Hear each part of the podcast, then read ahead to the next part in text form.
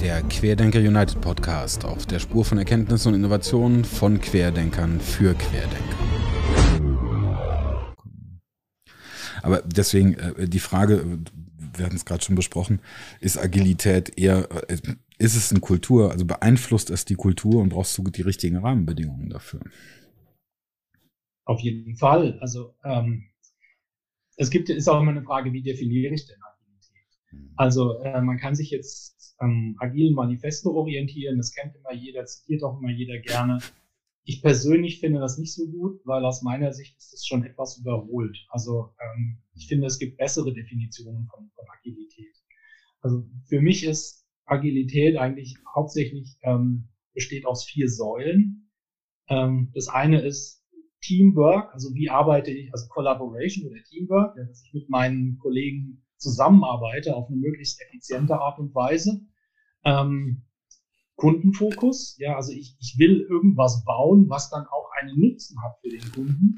Mhm. Ähm, konti kontinuierliche Verbesserung. Ich gucke mir immer an, wie arbeite ich und ähm, auch, äh, wie sind meine Arbeit, also zum einen, wie arbeite ich, wie sieht der Arbeitsprozess aus, zum anderen, wie sehen die Arbeitsergebnisse aus. Ja, also wo muss ich dann halt wieder irgendwie korrektiv eingreifen und meine Richtung vielleicht ein klein bisschen orientieren. Und ähm, das dritte, das vierte habe ich jetzt irgendwie leider vergessen, komme ich gerade nicht drauf. Mhm. Ähm, gut, ist, ist aber egal, es, es tut jetzt nicht so viel zur Sache. Und ich finde, das sind ganz, ganz wesentliche Aspekte. Und wenn man sich an diesen Aspekten orientiert, finde ich, ist das ein, ein sehr viel, ähm, ein eigentlich etwas klareres Bild. Das andere ist zwar zunächst mal so für vordergründig greifbar, wenn man zum Beispiel dieses diese vier agilen Prinzipien sagt. Also wir, uns ist äh, funktionierende Software wichtiger als als Dokumentation, da fühlen sich sofort alle angesprochen. Ah, dokumentieren mochte ich noch nie. Ja. Lassen wir weg.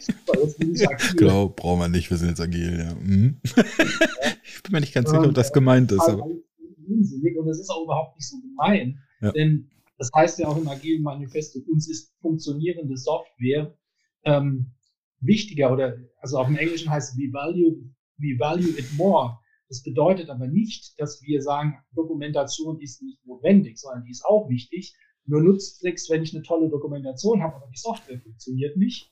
Ja, also dann habe ich was falsch gemacht. Dann ist es besser, ich habe äh, eine Software, die funktioniert und die Dokumentation ist vielleicht nicht ganz vollständig. Ja. Und so, so ist das auch zu verstehen, dieses agile Manifest. Aber ich denke, es bietet halt ähm, zum einen den einen oder anderen Raum für Missinterpretation. Und das andere Thema ist, dass es auch eigentlich viele Prinzipien nicht so klar hervorarbeitet, nicht so klar herausarbeitet. Also zum Beispiel diesen, diesen ganz wesentlichen Aspekt, sich kontinuierlich zu verbessern und immer sich anzuschauen, okay, wie ist es denn gelaufen jetzt hier die, die letzten zwei Wochen, ja? Haben wir gut zusammengearbeitet? Was ist vielleicht nicht so gut gelaufen? was ist gut gelaufen, was wollen wir beibehalten, was wollen wir vielleicht ändern. Und ähm, das ist zum Beispiel ein Thema, gerade jetzt in unserem Bereich heißt, ja, wir sind alle schon agil und wir haben so einen schönen, ähm, wir nennen es Agile Health Check ausgearbeitet, in dem wir äh, Agilität in sieben verschiedene Dimensionen unterteilt haben. Mhm. Und ähm, da kommt dann oft raus, also gerade jetzt Entschuldigung für die englischen Begriffe, immer Inspect and Adapt. Also ähm, das ist dann halt ein Thema, wo die Leute oft ein ganzes Stück weit hinten dran sind und was oft hinten runterfällt. Ja? Und man sieht dann halt doch, dass viele Aspekte dann einfach nicht wirklich aufgegriffen werden. Und jetzt gerade zum Beispiel Scrum ist ja auch eine Methodik. Ich finde, Scrum ist was super Geniales, mhm. weil es sind diese ganzen agilen Aspekte sind über jahrelange Erfahrungen sind in diese Methode eingebaut, in diese Zeremonien, die dort ausgeführt werden. Und ähm, wenn ich das richtig mache, dann, ähm, dann habe ich eine Anleitung, wie ich ein, ein hochperformantes Team hinkriege.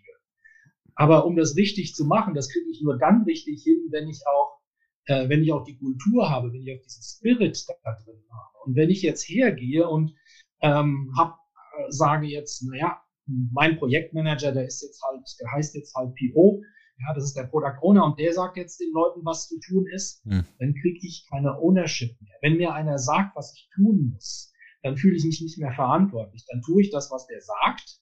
Und wenn jetzt der eine Typ an zwei Sachen nicht gedacht hat und deswegen funktioniert alles nicht, dann funktioniert alles nicht. So ist es mhm. bei Command and Control. Mhm. Bei, bei Agilität, bei richtiger Agilität ist es so, ich habe ein Team, das fühlt sich dafür verantwortlich, erfolgreich zu liefern. Mhm. Die Leute kommunizieren miteinander. Ja, das ist dieses Teamwork. Und dann fällt denen auf, ja, Momente mal, da fehlen doch hier die zwei Punkte. Da hat keiner dran gedacht. Okay, wer kümmert sich jetzt drum? Und dann findet sich jemand, ohne dass der Projektleiter, der sowieso immer überlastet ist und keine Zeit hat, es erstmal feststellen muss.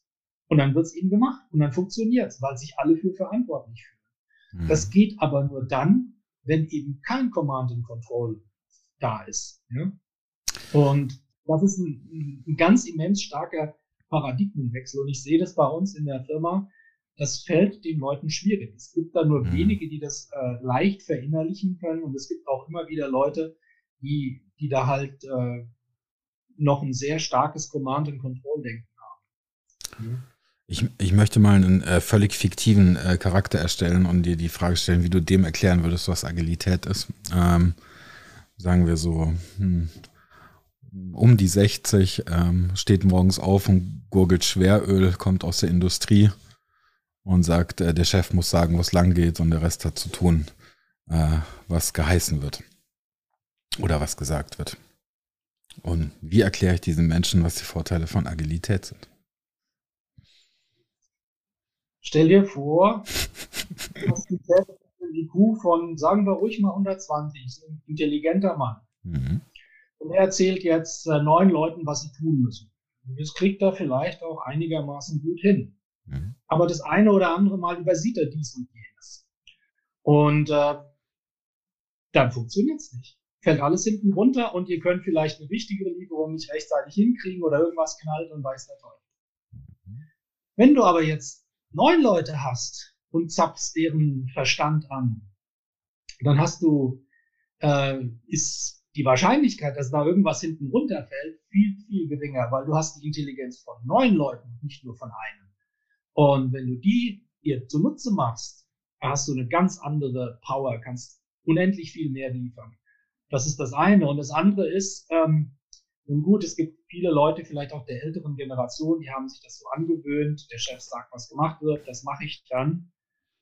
Aber wenn man mal die Erfahrung macht und die Begeisterung aufnimmt, ich liefere was und gestalte meine Arbeit selber, das führt zu einer viel, viel höheren Begeisterung, zu einer viel, viel höheren Motivation von den Leuten. Die sind mit viel mehr Energie dabei, weil sie nicht nur das durchpeitschen müssen, was ihnen da irgendjemand drauf gemacht hat, sondern sie identifizieren sich mit dem Resultat. Also ein ganz wichtiges Prinzip von, von Agilität ist eben auch Transparenz. Das bedeutet, alle müssen verstehen, sie sind zwar vielleicht hier nur ein kleines Rad in dem Getriebe, aber sie verstehen das ganze Getriebe. Sie sehen alles und sie sehen ihren Beitrag, den die dazu leisten. Sie sehen ihren Teil, wo sie ein Teil dieses ganz großen Dings sind.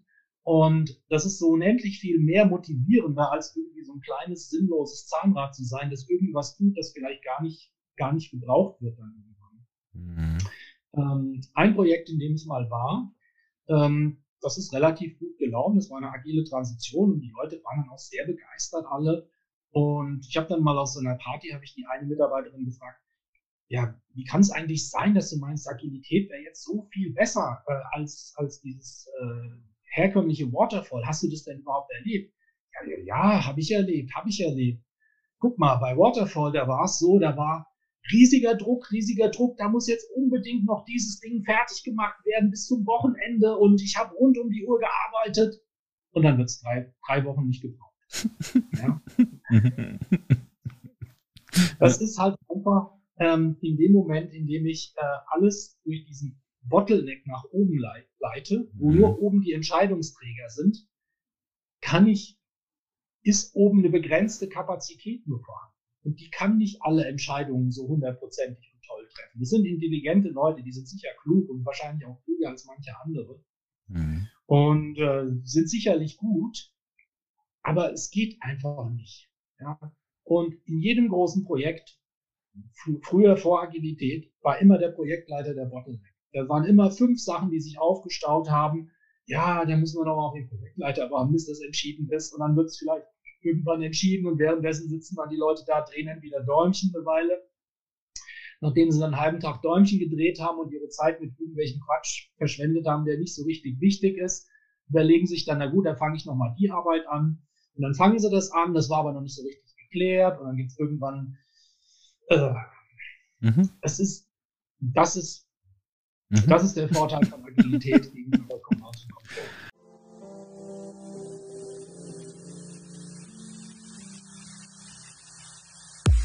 Weitere exklusive Folgen des Querdenker United Podcast, das Magazin Lateral, den Expertengesprächen Q-Talks und viel mehr findest du unter www.querdenker.one. Werde noch heute Mitglied unserer wachsenden Crowd Innovation Community, die sich für Ethik und Innovation in Wirtschaft und Gesellschaft einsetzt. Bis zum nächsten Mal. Servus, Bussi und Papa, dein Ansgar.